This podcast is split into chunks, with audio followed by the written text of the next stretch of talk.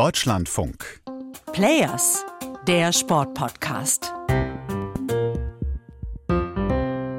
Katar, Iran, Saudi-Arabien. Das waren die drei Länder aus dem Nahen Osten, die an dieser Weltmeisterschaft teilgenommen haben. Alle drei sind in der Vorrunde ausgeschieden. Wir haben in diesem Players Podcast bei dieser Weltmeisterschaft schon über den Iran gesprochen, mehrmals. Natürlich haben wir auch schon oft über Katar gesprochen und werden das im Laufe der kommenden Wochen auch noch tun. Bleibt noch Saudi-Arabien, ein Land, das auch so langsam damit anfängt, den Sport für die eigenen Zwecke zu instrumentalisieren.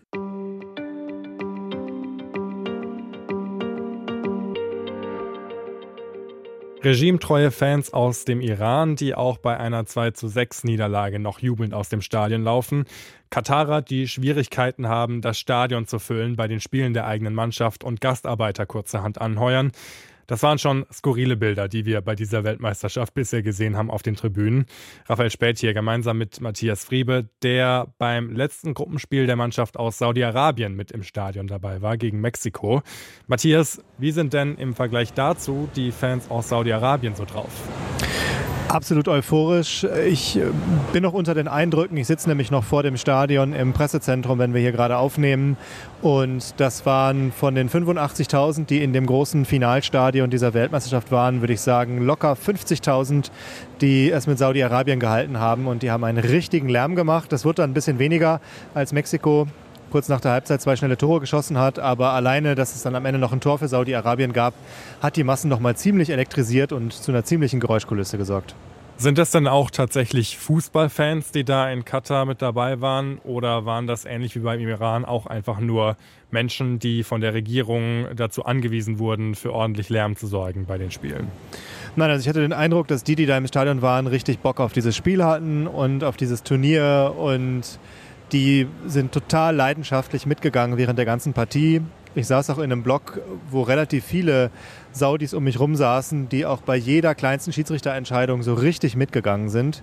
Also ich hatte schon den Eindruck, dass das eine echte Fußballbegeisterung und Fußballleidenschaft ist, zumal ich auch ein paar von denen schon vor dem Spiel getroffen habe und mich mit denen unterhalten habe, weil ich gerne von ihnen wissen wollte, wie sie diese erste Weltmeisterschaft, diese erste arabische Weltmeisterschaft finden und da waren sie total begeistert, haben Worte benutzt wie, dass sie stolz sind. It is very successful. I think one of, one of the most successful World Cup in terms of organizations. I'm proud. I'm not happy. I'm proud what the Qatar people do, do here.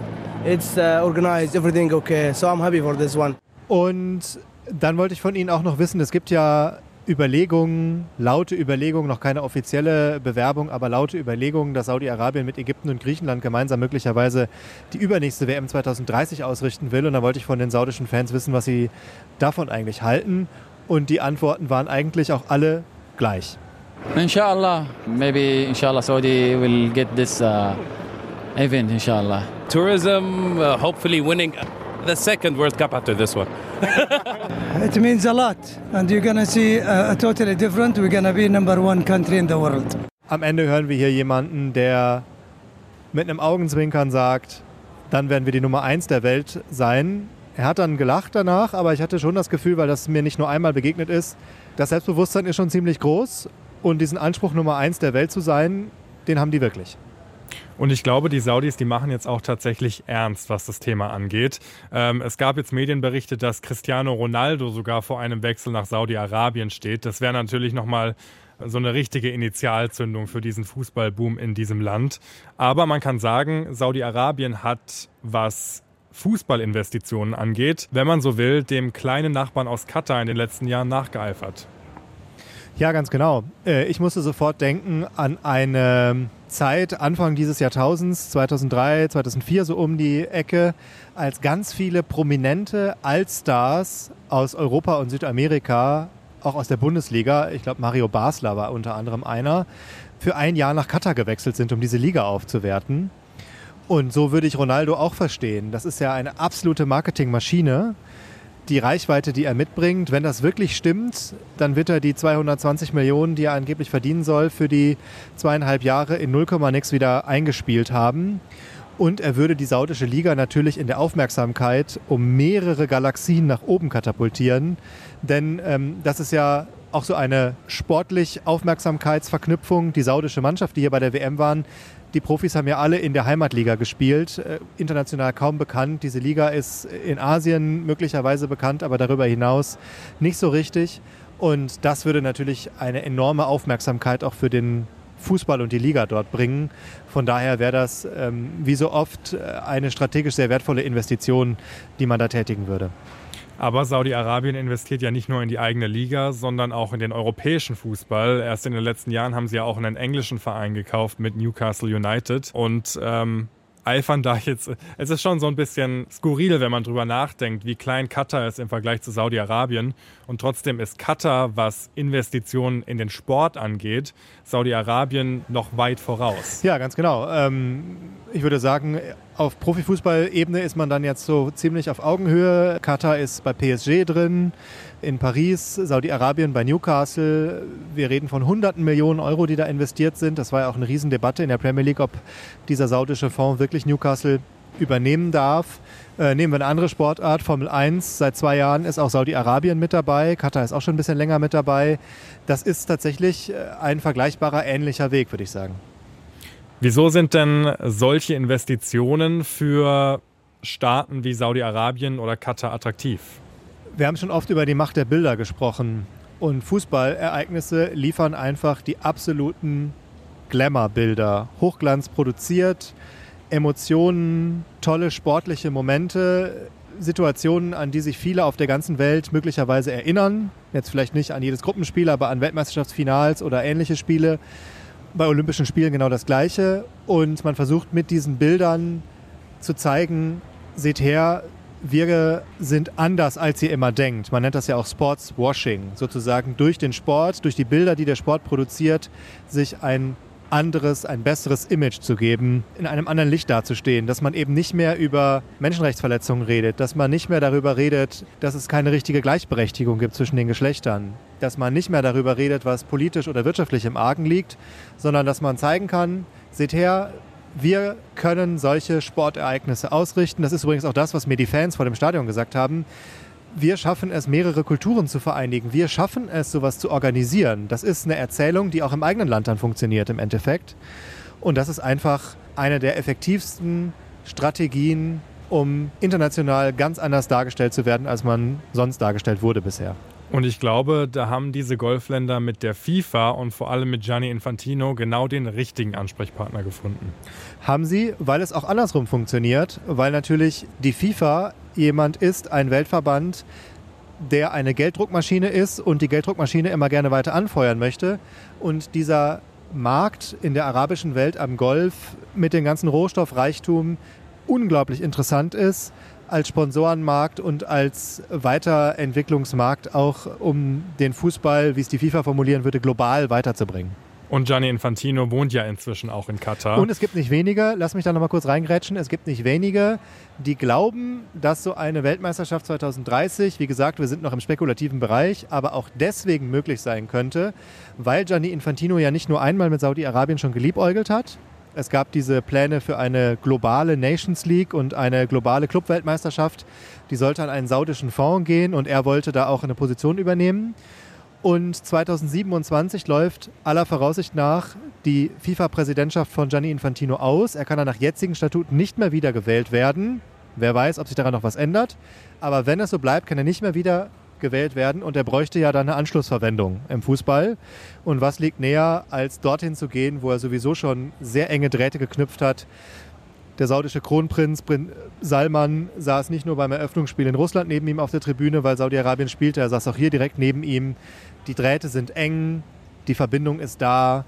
Und es gibt nicht wenige, die vermuten, dass das ein Szenario sein könnte, was Gianni Infantino ganz persönlich auch ziemlich gut gefallen würde. Aber ich frage mich so ein bisschen, wie hoch sind denn diese Chancen tatsächlich, dass Saudi-Arabien dann 2030 eine Fußball-Weltmeisterschaft der Männer, muss man ja dazu sagen, ausrichten wird, weil die FIFA hat ja im Zuge der ganzen Kritik an Katar als Gastgeber eine Menschenrechtspolicy verabschiedet, hat Menschenrechte ganz klar in den Bewerbungsprozess mit verankert. Und Menschenrechte sind ja in Saudi-Arabien ein ganz großes Problem. Also wenn man das mal mit Katar vergleicht, da ist Saudi-Arabien noch Jahre hinterher, was irgendwie Reformen angeht. Das Kafala-System existiert in Saudi-Arabien noch. Es gibt Menschenrechtsaktivistinnen, Frauenrechtsaktivistinnen, die in Saudi-Arabien im Gefängnis sitzen, denen die Todesstrafe droht. Also dieses Land passt doch nicht so ganz mit der in Anführungsstrichen neuen FIFA und der neuen Menschenrechtspolicy zusammen. Wir dürfen ja auch den Fall Jamal Khashoggi nicht vergessen, der ermordete Journalist, der ja weltweit Aufsehen erregt hat und der immer noch so als das Fanal für saudi-arabische Menschenrechtsverletzungen dasteht. Nein, das passt auf den ersten Blick nicht zusammen. Das passte aber eigentlich auch mit Katar nicht zusammen. Jetzt hat man das ein bisschen verschärft und ein bisschen anders aufgestellt bei der FIFA. Aber ich bin sicher, man würde einen Weg finden, wenn man das wirklich wollte, diese WM dahin zu vergeben man wird erstmal eine andere Erzählung wählen. Und das ist ja auch ganz interessant. Saudi-Arabien würde diese Weltmeisterschaft nach jetzigem Plan ja nicht alleine ausrichten, sondern mit Ägypten und Griechenland zusammen. Und die Erzählung, die zur FIFA passt, ist, es wird die erste Weltmeisterschaft, die auf drei Kontinenten gleichzeitig ausgetragen wird. Solche Narrative, solche Erzählungen funktionieren unglaublich gut, weil man wieder einen Meilenstein der Entwicklung hingelegt hat. Und das bringt sie in Verbindung mit der Nähe von Gianni Infantino und den persönlichen Interessen, über die wir schon geredet haben, in doch eine ziemlich komfortable Situation. Es sei denn, viele Länder auf der Welt, und es werden ja jetzt von allen Ländern entschieden, begehren dagegen auf und finden Argumente, Stichwort Menschenrechte, das der FIFA nicht nochmal durchgehen zu lassen.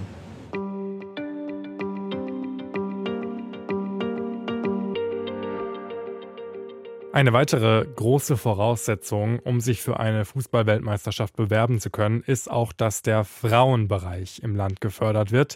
Und auch dort hat man in Saudi-Arabien große Fortschritte gemacht. Darüber haben wir hier im Players Podcast schon mal gesprochen.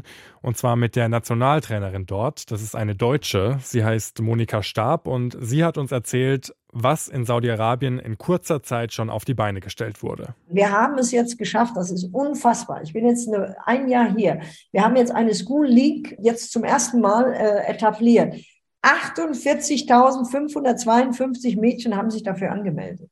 Das ist unfassbar, ist das ja. Also das für mich, was sich hier im arabischen Raum äh, entwickelt im Frauenfußball, ist also enorm. Also an dem, was Monika Stab da erzählt, da sieht man ja schon, dass Saudi-Arabien durchaus interessiert ist, zumindest so zu tun, als ob man diese sogenannten westlichen Werte, also alles, was Inklusion und Diversität angeht, mittragen will, um sich dann tatsächlich auch für so eine Fußball-Weltmeisterschaft bewerben zu können.